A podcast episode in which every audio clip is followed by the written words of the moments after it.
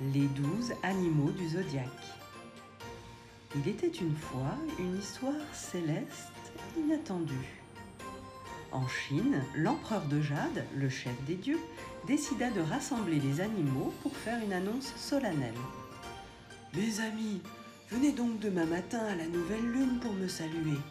Et chaque année, vous serez l'un après l'autre le roi pour l'année entière. Mais attention, seulement les douze premiers d'entre vous seront les grands vainqueurs. Bien évidemment, tous les animaux espéraient faire partie des douze élus. Et le chat, à moitié endormi, n'avait écouté le discours de l'empereur que d'une oreille bien distraite. De retour dans leur pénate, le chat demande au rat Hum, Dis-moi, rat, quand est-ce qu'il faut aller saluer l'empereur? L'empereur a parlé d'après-demain. Oui, oui, oui, c'est ça. hein. Il faut aller au palais dans deux jours. Le rat a délibérément menti pour retarder la course du chat. Et ce soir-là, le rat observa le bœuf. Allez, je vais devoir partir maintenant. Moi qui suis si lent pour marcher. Et le bœuf quitta l'étable alors qu'il faisait encore nuit. Très malin, le rat sauta sur le dos du bœuf. Mais le bœuf ne s'en aperçut même pas, tant le rat était si léger. Le bœuf continua donc tranquillement sa marche, d'un pas lent mais sûr. Puis, lorsqu'il arriva au palais de l'empereur, le soleil était encore couché. Et au lever du soleil, la porte s'ouvrit. À ce moment-là, le rat sauta du dos du pauvre bœuf, tout surpris d'avoir un compagnon avec lui. Le rat fut donc le premier à saluer l'empereur. Puis, fatalement, le bœuf était le deuxième. Le tigre, fort, rapide et endurant, était parti dès le lever du soleil. Il arriva cependant le troisième devant le palais. Vint ensuite un lapin agile. Il était bien déçu d'avoir perdu la course contre une vache. Alors que voilà le serpent qui traverse tranquillement l'herbe. Au-dessus de lui passe le dragon qui s'arrête un instant pour lui faire une proposition. Hé serpent, accroche-toi à moi, je t'emmène, ça ira bien plus vite.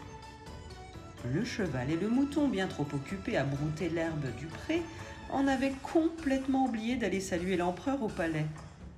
En voyant passer le dragon et le serpent dans le ciel, ils se mirent immédiatement au pas de course.